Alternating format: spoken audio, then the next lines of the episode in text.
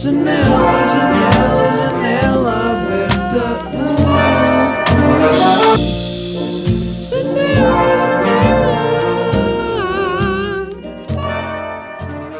Olá, olá. Uh, calma, ok. Tudo bem? Uh, eu estou aqui porque estou a fazer uma cena nova, que é um podcast.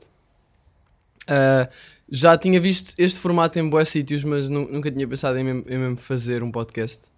Uh, mas como o meu público está no YouTube, decidi fundir com vídeo e então aqui estou eu na janela aberta. O que é que é a janela aberta? A janela aberta é um podcast que, uh, em que eu vou falar sobre o que eu quiser. Vou ter temas que me vou lembrando, vou ter coisas que vocês podem pedir para eu falar e vou tentar fazer isto o mais regularmente possível, tipo 4 vezes por dia, pelo menos. Ah, não, vou fazer tipo, sei lá, uma vez por semana ou uma vez por duas semanas. Mas vou tentar voltar com regularidade como fazia com o Segundas à Luz e teve um impacto bem fixe, portanto, yeah. Acho que está bom o cenário. Se houver bué barulho da rua, digam para o próximo episódio eu mudar ah, o sítio. Só que como é janela aberta, eu pensei, ah, vou mesmo estar janela aberta. Vou mesmo estar de janela aberta. Simétrico. Esperem, eu preciso ver se isto está fixe. Ok, depois desta pequena interrupção. Ah, peraí. Ah, depois desta pequena interrupção ah, técnica, ah, eu estou aqui de volta e. e. Ah, eu não vou usar os fones. As- as pessoas- eu, eu andei a ver podcasts antes para ver como é que o pessoal andava a fazer isso. E eu acho que é um formato bué da fixe porque eu posso simplesmente falar durante tipo 40 minutos ou meia hora e sem editar, e então é- acaba por ser um tipo flow of consciousness que me agrada, e agrada-me essa ideia. E, mas eu não vou usar headphones porque acho que fica bué parvo e, e fica bué pouco estético. Então eu prefiro arriscar-me a perder todo o episódio por ter uma má qualidade de som e tipo ouvir-se um barulho que eu não tinha percebido porque não tinha fones, do que ter fones e ficar feio. Por isso, se isto não sair, olha, não saiu. Mas pelo menos fica mais, acho que fica mais bonito. Aesthetics, não é? Um, um, um, ok. Pronto, eh, o que é que eu queria falar? Eu não sei bem o que é que eu vou falar hoje. Ei, pois agora está a passar uma mota, mas eu vou cagar e vou, vou só fazer. Um, eu fui a Marrocos com a minha mãe. Acho que pode ser o primeiro tema que vou falar aqui no, no podcast. No podcast. Se bem que isto vai ter vídeo, não é? Portanto, não sei bem se é um podcast ou não. Mas já. Uh, fui a Marrocos com a minha mãe. Uh, para quem já viu a, a série fotográfica que eu pus no meu site, uh, nice. Para quem não viu, mal, não, mal, mal. não, mas podem ir ver ao meu site miguelluz.pt www.miguelluz.pt uh, e tenho lá as fotos de Marrocos que eu tirei. Fiz uma série fotográfica e também escrevi, só que não achei que ficou bom o suficiente, então não pus. E, e vou falar um bocadinho sobre essa viagem. Eu nunca tinha ido numa viagem organizada. Uh, basicamente, a minha mãe há uns tempos ligou-me: Oh, Miguel, uh, será que queres ir? Será... Quer dizer, minha mãe não falou assim, mas Miguel, queres ir a Marrocos? A minha mãe é boa assim. A minha mãe quer sempre fazer viagens comigo e diz sempre que eu nunca tenho tempo e fica com carinha triste e eu fico tipo a sentir-me boa da mal. Um, mas, yeah, eu pensei, pá, yeah, base, já há boa da tempo estamos para ir para uma, para uma viagem os dois e sei que ela adora, então bora. E disse, yeah, bora. Uh, fomos numa companhia que é a Pinto Lopes e hum, pá, foi fixe. Eu nunca tinha ido numa viagem organizada, ou seja, com um grupo de pessoas e estarmos no autocarro. Essa, esse conceito sempre me pareceu um bocado podre, mas uh, curti porque acabamos por poder ver cenas que nem sequer iríamos ver se não fosse através daquele, daquele itinerário e daquela organização toda. Tipo, nós já tínhamos os restaurantes todos marcados, os hotéis, então era só tipo andar de um lado para o outro com as malas no, no, no bus. E curti dos tempos mortos no autocarro. Tipo, pensei que fosse ser um bocado seca, mas até curti. E hum, pá, e ouvi música e estive na boa, estive a ver as vistas, tirei fotos do autocarro, por isso é que algumas fotos têm marcas de vidro. Mas pronto.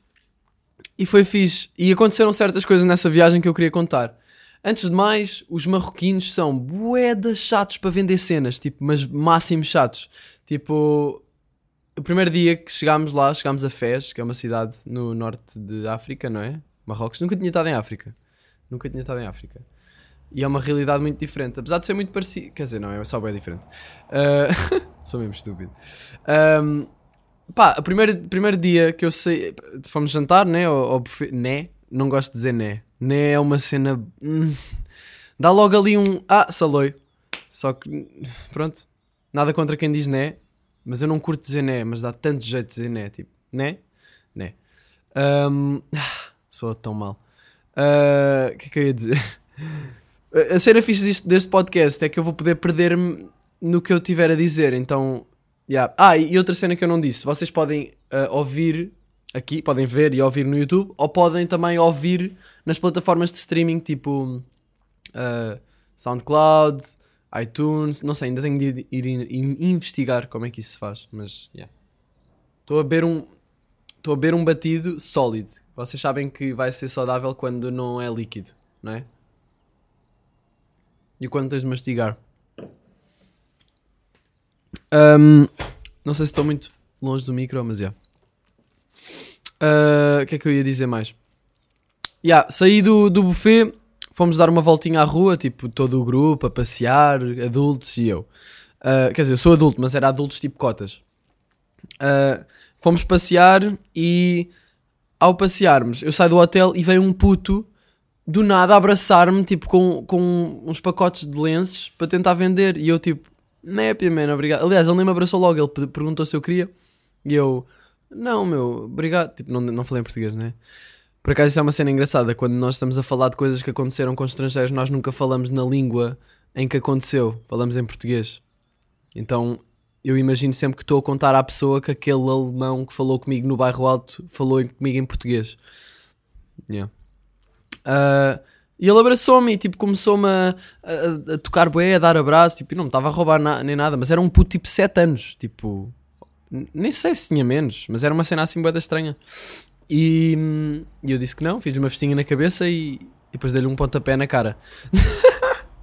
Ai caraças, eu curto bué destas cenas porque imagino ah, o cenário, não é que tenha piada, tipo, eu dar pontapé- um pontapé numa cara no- de um puto, mas tem bué piada ao cenário de eu dar um pontapé numa cara de um puto.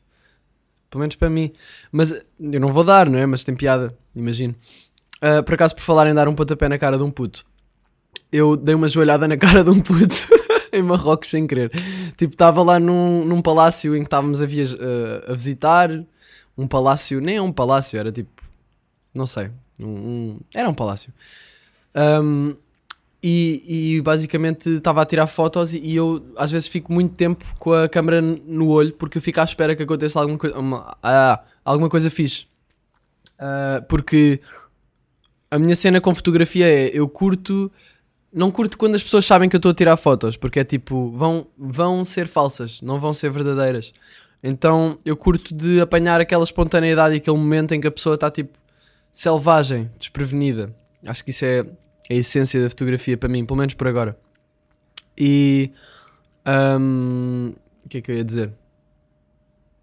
Ah, já, estava com a câmera, tipo assim, e estava a andar, andei um bocadinho para enquadrar melhor e não sei o quê, e esperar que as pessoas saíssem, porque estava cheio de pessoas. E, e depois, ao andar, aparece-me um puto que tem a cara mesmo literalmente à altura do meu joelho, tipo um puto, sei lá, pai, 3 anos, não sei, uma cena assim, e dou-lhe uma joelhada na cara sem querer. Mas não foi com força, foi tipo um toquezinho, mas foi um toquezinho tipo que deu para ele cair e ele caiu no chão, tipo assim, e, e tipo, ele não, foi, não bateu com a cabeça nem nada, foi tipo uma queda boa Family Guy. Quer dizer, as quedas de Family Guy são bem agressivas, mas foi uma queda tipo tranquila. Também o puto não pesa nada, porra, como é que um puto se pode aleijar a cair? Quer dizer, caga, eu sou de artes, não vou falar disto. Ahm, física, não. Ah, yeah, e o puto. E o puto depois começou a chorar. E os pais vieram e eu, ei, desculpe. E eles a responderem em português. Os gajos eram marroquinos. Ah, não, na boa, tranquilo, meu puto. Tu não és Miguel Luz. E eu, já. Ah, mas foi, foi uma cena engraçada. Pá, eu escrevi no móvel. Escrevi no móvel aqui vários temas que eu gostava de falar ah, sobre a minha viagem a Marrocos. Ahm, que foi. Porque foi em Marrocos que eu, foi em Marrocos que eu tive a ideia de fazer o, o podcast. Então decidi. Decidi. Ah, uma das cenas que aconteceram foi. A primeira cena que eu pensei foi tugas em aeroportos. Tugas em aeroportos é. É boeda, é boeda específico, não é? Tipo, um tuga no aeroporto é tipo, ah, fazer. Quer dizer, eu já não lembro o que é que eu queria dizer sobre tugas no aeroportos. Em aeroportos. O que é que eu queria dizer? Tipo, mas é, é a cena de um tuga, tipo, vamos viajar, tipo, não sei, é boeda específico, mas pronto, esqueci-me o que eu queria dizer, por isso vou cagar neste tema. Uh, uma coisa muito má que aconteceu na minha viagem, não foi má, mas foi chata, foi que infiltrado no grupo de pessoas de pessoas que estavam no grupo, não é? Que tinham para aí, sei lá, era pessoal para cima de 50 e tinha mais um puto mais ou menos da minha idade, um puto, um jovem, e, e mais uma miúda mais nova e mais uma miúda ainda mais nova. Um, mas, yeah, infiltrado no grupo estava um spoiler da vida real. Um spoiler da vida real. Eu nunca tinha estado com nenhum spoiler da vida real. E é. Hum. Estou aqui a beber um. Um sumo muito mau. Um, e um spoiler da vida real é o quê? Era um cota que no primeiro dia foi fixe. Tipo, falámos boé sobre como. Uma, coisa dos portugueses é que nós, tipo, sentamos-nos para comer e começamos a falar boé sobre. Normalmente comida. Normalmente os cotas portugueses, não sei se os outros, os outros países são assim, mas cotas portugueses, quando vão jantar, falam de comida. De outra comida. Nem sequer é da comida que estão a comer. É tipo, estão a comer um bacalhau. É pá, no outro dia comi um cabrito. Depois o outro dá, dá uma dica. Ah, não, mas eu também comi um, um, espar, um esparguete. Não, isso não é nada comida que se fala. Com um Tuga fala. Mas pronto. Acho que deu para perceber o que eu estou a tentar dizer. Uh, mas esse senhor, ele já tinha viajado por montes de sítios uh, com, a, com a amiga dele que, que, foi com ele, que também era assim mais cota, e era uma professora de biologia muito bacana. Uh, e e ele estava sempre a dar spoiler do que é que ia acontecer, porque ele já tinha vindo a Marrocos e já tinha feito aquela viagem. E eu, tipo, achei bem interessante no primeiro dia, tipo, falei com ele, ah, então, mas já esteve na Nova Zelândia, já esteve em, em, no Botão, que é um sítio que eu não sabia que havia um sítio chamado Botão. E eu pensei, mas com O? Não, não, com U, disseram eles. E eu, ah, ok.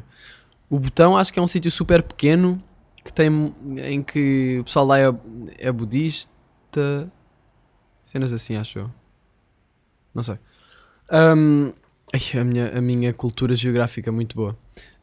Um, pronto, e basicamente no primeiro dia foi fixe. Uh, deu para absorver cultura, mas no dia seguinte e nos próximos dias foi só bué da mal, porque ele estava sempre a dar spoiler de cenas que iam acontecer. Tipo, uh, ah, agora vamos aqui ao. Vamos ali ver o palácio e estão lá os gajos a encantar cobras. E eu, mas porquê é que me estás a dizer, meu? Tipo, eu não dizia isto, eu dizia, eu tentava ser passivo ou agressivo e dizia, ah, mas não diga porque.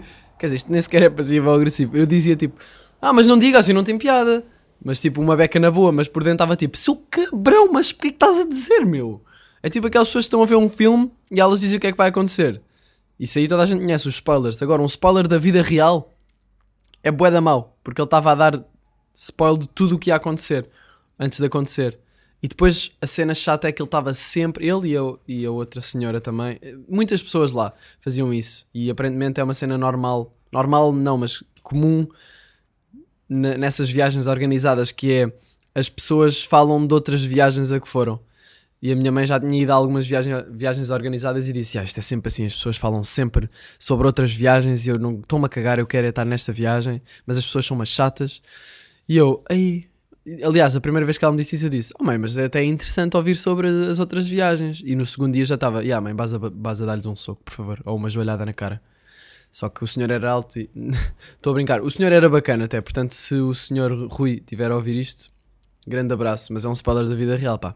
Isso não é fixe. Uh, não sei quanto tempo é que. Estamos em 14 minutos, ok? Uh, os episódios disto vão ter tipo meia hora, 40 minutos, ainda não sei. Qualquer coisa assim. Um, yeah, uma, uma cena boa da fixe é que as moscas veem em câmara lenta. Não é? Eu descobri isto há uns tempos. Porque estava a fazer um trabalho para a faculdade, que eu estou na Faculdade de Belas Artes. uh, garçom, traga-me o meu night de enrola. Estou a gozar. Um, imagina. Uh, o que é que. Yeah, e, e, era um trabalho sobre o tempo e sobre basicamente como era, basicamente tínhamos de envolver o, o fator do tempo e jogar com isso no trabalho. Uh, eu e um amigo meu decidimos filmar uh, um plano de um carro uh, no para-arranca durante 40 minutos. Belas artes. mas uma das minhas ideias para o trabalho inicialmente era fazer alguma coisa em relação às moscas. Tipo, porque eu descobri, eu fui pesquisar sobre percepção do tempo à internet e e nós percepcionamos o tempo de uma certa forma que é diferente de outros animais. Normalmente, quanto mais pequeno o animal é, mais devagar passa o tempo para ele em relação a nós. Não sei se me estou a fazer entender, mas por exemplo, as moscas, se tiver aqui uma mosca, não é? Parada, eh, aqui mesmo parada para eu poder eh, apontar para ela, isso. Não, mas se tiver aqui uma mosca, eh, ela está a ver em câmara lenta. Ela está a ver. Se eu, fiz, se eu, se eu tentar matá-la e fizer assim um, um gesto de mão ahm, rápido, ela vê o gesto muito mais devagar. do- ela vê o gesto tipo assim, muito devagar. E por isso é que ela consegue bazar boeda rápido. E as moscas vivem tipo, acho que vivem tipo um dia ou assim uma coisa. Só que esse dia é um dia para nós, porque para elas é um dia. Esse dia são tipo muito mais horas do que 24 horas, se fizermos a comparação em horas humanas. Estão a perceber? Não sei se estão a perceber. Acho que sim, acho que estou a conseguir explicar. E eu achei isso bué da fixe. Tipo, as moscas vêm em câmara lenta, mas estão a viver muito mais tempo do que um dia. Só que. Yeah. Então achei, achei interessante pensar sobre, sobre isso das moscas. Um, entre- Ah, outra coisa assustadora sobre a percepção do tempo é que quanto mais velhos nós ficamos, agora caguem nas moscas, mas quanto mais velhos nós humanos ficamos, mais rápido o tempo passa, porque mais, mais viveste. Já viveste tipo. Viveste 10 anos. Um ano em 10 anos é muito mais tempo do que um ano em 30 anos. Então estamos a progressivamente. um, a- a- progressivamente a nossa percepção do tempo vai. Não quer dizer diminuindo nem aumentando, mas pronto, cada vez percepcionamos. Com o passar do tempo, percepcionamos o tempo de maneira mais rápida. Mais ou menos isso que eu quero dizer. Ah, isso é o problema da internet, é que eu não tenho lido muito e depois às vezes fico à toa nas frases. Mas acho que. yeah. E isso é assustador para mim porque. Pá, isso é bem assustador. Eu, montes de vezes, e vocês também de certeza que pensam nisso. Tipo, penso, Ei, o tempo está a passar boeda rápido. Do nada estou aqui com 21 e há bocado estava no décimo ano. Tipo, isso não faz sentido nenhum. E, e depois penso, mas cada vez, eh, tipo, se eu pensar nesta lógica, isto é uma cena científica. Uh, se eu pensar nesta lógica, cada vez vai passar mais rápido o tempo e isso é assustador. Por isso, basta aproveitar o momento, pessoal. Porque se nos pusermos a pensar no futuro, estamos fodidos. Estamos fodidos.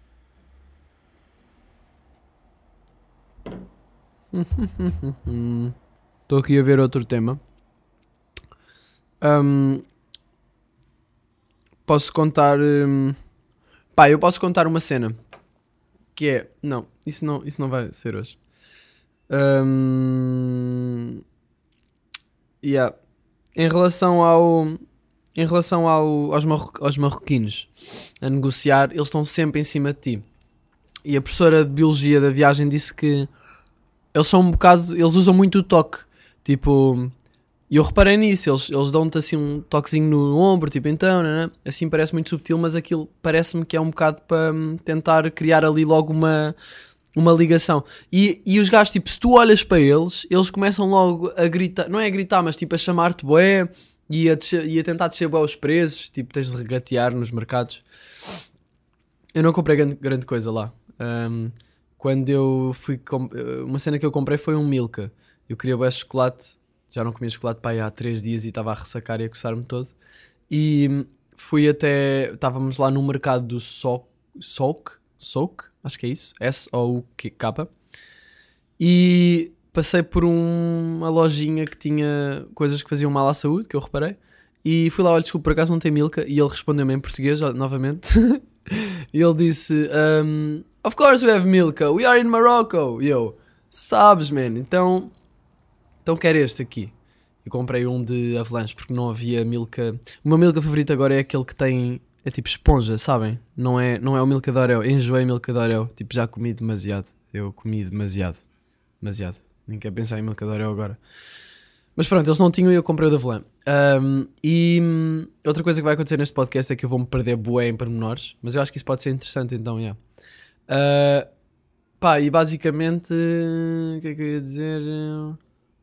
Ah, sabem quando vocês estão a ver alguém a dizer, isto já nem é, nem é o que eu ia dizer, mas sabem quando estão a ver alguém uh, a esquecer-se do que iam dizer e depois é tipo, peraí, o que é que eu ia dizer? E tu na tua cabeça pensas, aí ele daqui a nada vai dizer tipo, ah, depois a pessoa, ah, eu penso bem nisso. Um, mas entretanto agora esqueci mesmo. Ah, é. foda-se. O marroquino comprar Milka. Ai ai, ele disse, Of course we are in, we have Milka, we are in Morocco. E eu, oh nice. Uh, then I want this one. E ele, and, and do you have do you want to try do you want, ai, do you want to try some ash? Some Moroccan, American, American ash? E eu, ah, népia, man, obrigado. Estou aqui com os meus, a minha mãe e cotas. Acho que não é, não é o sítio certo, não é? Um, yeah. Vamos aqui ver mais temas. Hoje é quarta-feira, são 10h52. Eu não sei quando é que vai sair isto, mas. Yeah. Um, curtia de falar aqui sobre. hum, Pode ser sobre. Aqui uma coisa que eu aprendi na faculdade e tem-me. Não sei, acho, acho interessante porque é uma coisa que eu nunca tinha pensado muito. E eu tive um setor, que é o setor João Paulo Queiroz, que é o, tipo, o setor mais fixe que eu tive em Belas Artes. E tivemos uma, uma cadeira que era cultura visual. E essa cadeira era sobre cultura, basicamente. Não sei onde é que se enquadrava o visual, mas era, era sobre cultura. E nós, tive, as aulas eram. O setor era tipo um podcaster. Estão a ver? O setor estava a falar durante meia hora, até para um microfone na sala, porque era tipo auditório. E hum, ele falava durante. Eu disse meia hora, não. Ele falava durante tipo uma hora e meia. E ele, ele tinha um tema, não é? Mas ele perdia-se, tipo, nos temas. E isso era brutal. Ele ia para bué de sítios, exemplos que se lembrava dali, mas já nem tinha nada a ver com o tema, já estava a fazer histórias dentro de histórias, dentro de histórias, dentro de histórias. Vocês devem conhecer pessoas que fazem isso. Ah, e, e, e falámos muito sobre a cultura e como a cultura é um bocado um, um vírus, um vírus que do qual não te consegues libertar. Ah, porque qualquer. Ei, ó Mota. Qualquer. hum, qual- Parecia que eu estava a falar com um amigo. Oh Mota, então, puto, what the fuck, isso não, nada fixe para da fora. Ah, qualquer gesto que tu tentes fazer para hum, negar a cultura ou para contrariar a cultura é um gesto baseado na cultura. E quando eu estou a dizer cultura é tudo o que nós. ah, eu devia ir buscar o caderno, não é? Eu vou buscar o caderno. O Gestor falava muito numa coisa que é a ideologia. Ah, e para, para o gestor, a ideologia. Eu vou-vos dar aqui uma aula do que eu aprendi na, na faculdade, mas pronto. Pronto, basicamente a ideologia é, é, uma, é uma consciência distorcida da realidade cheia de significação. Ou seja, a, a maneira como as pessoas olham para as coisas, para a realidade, está distorcida porque atribuímos significados arbitrários às coisas eh, que, que só, só estão lá porque num todo, toda a nossa cultura uh, deu, lhe deu esse significado. Uh, e é muito difícil sair deste mundo arbitrário da cultura para ter uma relação natural com as coisas. Ou seja, quando nós olhamos para. pá, não sei, quando nós olhamos para qualquer coisa, nós não estamos a ver aquilo naturalmente. Nós estamos a ver aquilo cheio de filtros que a nossa cultura nos impôs entre nós e essa coisa. Uh, depois há uma coisa que é a hegemonia, que é uh, uma adesão massiva a uma perspectiva da realidade, que leva a uma cegueira, que leva a uma incapacidade de ver os princípios que são injustos para, uh, fora, fora daquele tempo. Uh, isto já é aplicado a outras coisas, mas hegemonia, adesão, adesão massiva a uma perspectiva da realidade. Ou seja, uh, estamos todos. Está certo porque estamos todos juntos. É um bocado, é um bocado dentro, desse, dentro disso. A hegemonia é tipo uma ideologia que se, que espalha por toda a gente, por, toda a- por, toda a- por todas as pessoas de uma mesma cultura. E, e criam uma visão distorcida, globalizada, não é globalizada, mas coletiva. E depois sair fora desse parâmetro já vai, é um bocado assustador porque uh, isso pode ser um bocado abstrato que eu estou a dizer, mas porque é de facto abstrato. Quando eu aprendi isto na aula, nós ficávamos tipo a olhar para o setor, tipo, ah, mas fazia todo o sentido. Gostava de ter agora aqui o professor para ele poder explicar como deve ser. Um, mas é isso, é ideologia dominante associada a um poder, é a hegemonia. A um poder que cega as pessoas porque acham estar bem, porque estão todas juntas nisso. Um, por exemplo, eu vou dar um exemplo da um exemplo disto com outros fenómenos. Por exemplo, a moda. A moda está relacionada com a cultura. Ah, há, uma, há uma moda dominante, não é? Que é aquela moda tipo Zara, que não, é, não quer dizer que seja a moda. Aliás, a moda agora está a mudar, mas durante muito tempo foi um bocado por aí, não é? Tipo, e não estou a falar de moda tipo dos desfiles e das vanguardas e assim. Estou a falar de. Agora vamos ouvir um sino. Estou a falar de moda tipo. Como as pessoas se vestem e o normal, não é? Há- dependendo da época, existe uma. Epá, o sino, por favor. Ok. Dependendo da época, existe uma maneira como as pessoas se vestem, não é? Tipo, imagina, nos anos 70 as pessoas vestiam-se, no geral, de uma certa maneira. Era aquela a moda daquele tempo. Agora as pessoas já se vestem de outra maneira. Se bem que aqui está a voltar, mas eu vou falar disso. A- agora há uns anos a moda, ou o normal, mais ou menos, era tipo aquela roupa de Zara e assim, ténis, ténis de, de skate, para mim. Um, vocês estão a ver, não é? Toda a gente se vestia mais ou menos da mesma maneira. Claro que há grupos, exceções, mas no geral era um bocado isso. Um, depois, isso é a hegemonia, ok? Dentro da hegemonia começam a surgir grupos de resistência à cultura imposta. Uh, e esses grupos de resistência, acho que um bom exemplo disso, neste, neste aspecto da, da moda, é a roupa vintage, que, que já, já tinha acontecido, já tinha estado na moda, mas voltou. E esse voltar voltou através de pequenos grupos de resistência que disseram: Não, nós não queremos esta moda, vamos vestir-nos assim.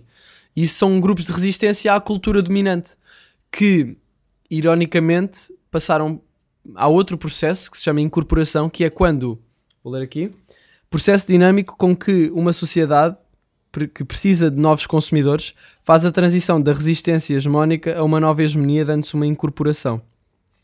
Isto é um bocado aplicado à economia, mas basicamente é isso. Quando os grupos de resistência à cultura se tornam a nova cultura. Se vocês virem agora, a roupa vintage está a bater. Tipo, é, é o num geral, já não são, já não são, ai, já não são pequenos grupos de resistência. E eu acho que isso é boeda interessante. E são coisas que nós não pensamos assim tanto. Um, o sistema precisa das subculturas que mudam algo para mais tarde as inserir no circuito comercial fazendo a incorporação. Por exemplo, calças de ganga de antes eram calças de trabalho e começaram a ser usadas massivamente. Isso é um bom exemplo também. Uh, e, e acho que é acho que é um, um tema interessante para explorar. Se vocês quiserem pesquisar sobre isto mais, podem ver eh, o livro As Palavras e as Coisas do Michel Foucault, que eu não li, mas o setor baseou-se nele para dar as aulas, eh, nesse e noutros. Mas nesse, eu lembro-me que ele falou imenso desse livro. Por isso, yeah, pode ser que eu também o leia um dia destes. Eu, eu sinto que não tenho lido muito. Sinto que não tenho lido muito e, e sinto que é um bocado por causa da internet. É tão fácil nós perdermos tempo na internet. Eu deixei de seguir toda a gente no Instagram há uns tempos porque queria parecer bué da e ter lá o zero. Não, não é por isso. Queria parar de ver merda na internet. Eu, eu só via, eu via stories de pessoas e eu tipo não queria ver stories de pessoas e dava por mim nos tempos mortos a fazer com que esses tempos estivessem mortos porque eu não estava consciente que estava a fazer aquilo sequer. Eu tipo abria as histórias e começava a ver e aquilo acho que o Instagram faz mesmo de propósito para que tu não pares de ver e então mete aquilo automaticamente. É tipo os vídeos no explorar, por exemplo. Aquilo dá um vídeo, assim que acaba o vídeo, passa para o de baixo e começa logo. Tipo, nem te dá tempo para tu carregares no botão principal ou tipo bloquear o telefone. Tipo, aparece logo outra cena e tu tipo, ah, o que é isto? Relacionado, algoritmos. A internet é lixada e se nós não se nós não tivermos conscientes disto, conseguimos ser apanhados bem facilmente e perder a vida. Uma cena que esse setor disse é há pessoas que passam a vida distraídas. E isso é tipo pior, da pior, das piores cenas que pode acontecer. Passar uma vida distraído, focado nas coisas que não interessam. E então, já, deixei de seguir toda a gente no Instagram e sinto que isso me ajudou imenso a parar de, de ver essas coisas. Às vezes dou por mim no explorar a ver vídeos de skate, mas no geral já não vejo essas coisas. Uh, não me lembro porque é que eu comecei a falar sobre isto. Não, me, não faço a mesma ideia. Uh, ah, porque não tenho lido muito. Yeah. E, mas mesmo assim sinto que não tenho lido muito. Um, não sei. Mas acho que é uma questão de gestão de tempo, não é? Não é, não é que eu não tenha tempo para ler. Não curto essas cenas do não tenho tempo. Tipo, o tempo és tu que o fazes. E eu tenho que simplesmente estar atento a, a pensar: ok, quero meter aqui um tempo no dia para ler. Bora, Miguel. Tu consegues. Tu consegues, cara. Caraca, velho. Ah, já fizeram cocó a seguir ao banho? É uma cena que é mesmo. Ah, fogo, não acredito que só estou a fazer isto agora. Não é? É, é do tipo. Eu, não- eu nem sei bem arranjar uma analogia para isto, mas fazer cocó a seguir ao banho. É. é epá, eu não sei. Eu não sei, mas é uma coisa que me, que me atrofia quando acontece. Mas depois pode acontecer aquele cocó que não, não tem sujidade no papel higiênico. Então é um cocó a seguir ao banho, mas é limpinho. E não, e não estraga o que o banho teve ali a fazer. São 11 da manhã e eu estou a falar de cocó para uma câmera e um microfone. Ahm, yeah, queria, queria falar aqui de uma, de uma cena. Queria falar de uma cena. Ah, ah, ah. Posso contar aqui uma história? Ah, eu, eu, quando era mais novo, tinha de medo de estar sozinho. Ah, eu, eu vivo sozinho agora e adoro estar sozinho. Tipo, acho que é uma coisa que as pessoas devem aprender a estar a fazer, ah, que é passarem tempo sozinhos. Ah, porque se nós precisarmos sempre estar com alguém, é porque há qualquer coisa mal connosco. E às vezes precisamos de parar e estar na, na nossa. Mas eu, eu nem estou a dizer quando estou mal ou quando estou triste, estou a dizer mesmo quando. Pá, não sei, quando. Eu gosto de estar sozinho só, tipo, a fazer alguma coisa, a ver um filme sozinho, ou ah, a ouvir música sozinho, ou a passear sozinho, que é tipo, estou comigo. Bué, romântico. Ahm, mas é verdade, nós às vezes esquecemos que nós também somos uma, um ser e às vezes queremos só fazer com que os outros se sintam bem e esquecemos bué de nós. Por isso é importante estarmos connosco e cultivarmos essa relação connosco próprios. A Ruth Caldeira, que tem um podcast brutal chamado Uma Dieta Espiritual, e um dia espero poder trazê-la aqui, este podcast. É um, isto é um sítio em que eu vou tentar trazer pessoas também para falar comigo, pessoas que eu sinto que têm coisas para dizer. Mas a, a Ruth Caldeira fala sobre como. Olha para estas buzinas, Lisboa. Lisboa! Um, ela fala no, no, pod- no podcast dela sobre como a relação mais importante que tu tens é, é a tua relação, a relação que tu tens contigo mesmo. E isso é mesmo muito, é muito forte, essa, essa perspectiva. E é verdade. Mas eu estava a dizer isto porque eu antes tinha medo de estar sozinho. E eu não sei bem porquê, mas eu, eu tinha bem medo de estar sozinho e tinha medo que os meus pais me abandonassem. Que é uma cena, tipo, os meus pais nunca me deram nenhum motivo para eu ter medo que eles me abandonassem. Mas eu dizia, eu tenho medo que vocês me abandonem e eles, tipo, a sentirem-se bem mal. Mas por, por, porquê? Nós, não, nós nem sequer basámos. Não sei, eu, eu tinha medo de estar, hum, estar em casa sozinho. Isto até aos, se calhar, 10 anos, pá, aí. Ah, e tivemos lá. E estava. Lembro-me de um dia em que eu estava no. Isto está só a ouvir buzinas. Ah, Lembro-me de um dia em que eu estava em casa, estava lá em Sintra e estava de pijama, sábado, tipo sábado para aí ao meio-dia, estava a almoçar uns cachorros quentes, lembro-me bem bem. E eu estava de pijama e eu tinha umas, umas meias, lembro-me tinha umas meias que eram aquelas meias de casa, não é? Toda a gente tem aquelas meias de casa que são mesmo fixe, tipo, quando está não está calor, tipo, nem- mas está um bocadinho frio, metes aquela meia grossa de lã, normalmente com uma cor fixe, e depois podes até deslizar no chão. Pronto, eu fazia isso. Mas eh, as minhas meias cor de laranja de lã tinham um elefantezinho de. Basicamente um elefantezinho, tipo um mini peluche agarrado a cada uma, não é? Tipo, não era grande, nem era, não tinha muito volume, mas era assim um. sobressaía. E, e tinha uma tromba, pronto. Por acaso não faço ideia onde é que estão essas meias. Mas os meus pais saíram para ir hum, lá à aldeia buscar eh, pão ou pá, não sei, foram às compras. E eu, já, está-se bem. Fiquei lá a ver Harry Potter, eu fazia isto todos os sábados, ver Harry Potter, comer cachorros quentes e pitar Pringles de cebola. Eu fazia- fiz isto demasiadas vezes. Ah, e estava lá em casa, estava sozinho e do nada penso, estou sozinho. E depois comecei a tripar e pensei, estou sozinho, estou sozinho. Comecei a chorar, bué. Tipo, os meus pais basaram. Eu não sei, eu devia achar que, como não estava ninguém em casa, é porque os meus pais tinham basado e, e porque eles tinham basado, tinham, tinham desaparecido e não iam voltar. Eu não sei porque é que eu achava isto, mas eh, eu achava isto.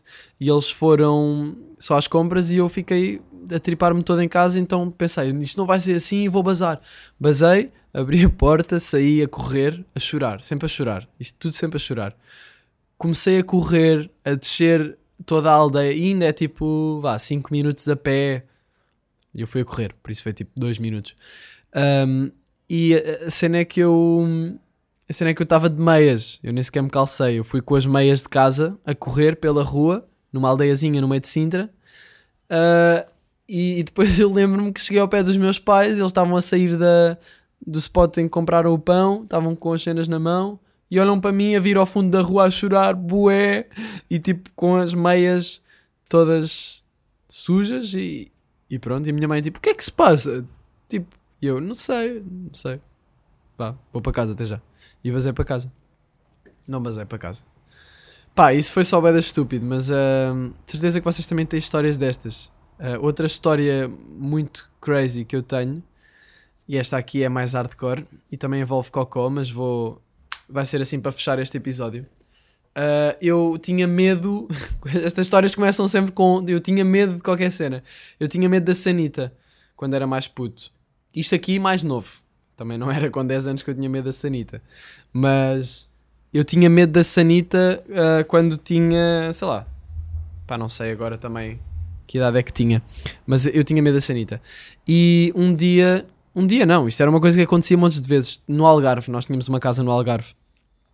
Ainda temos, mas era outra.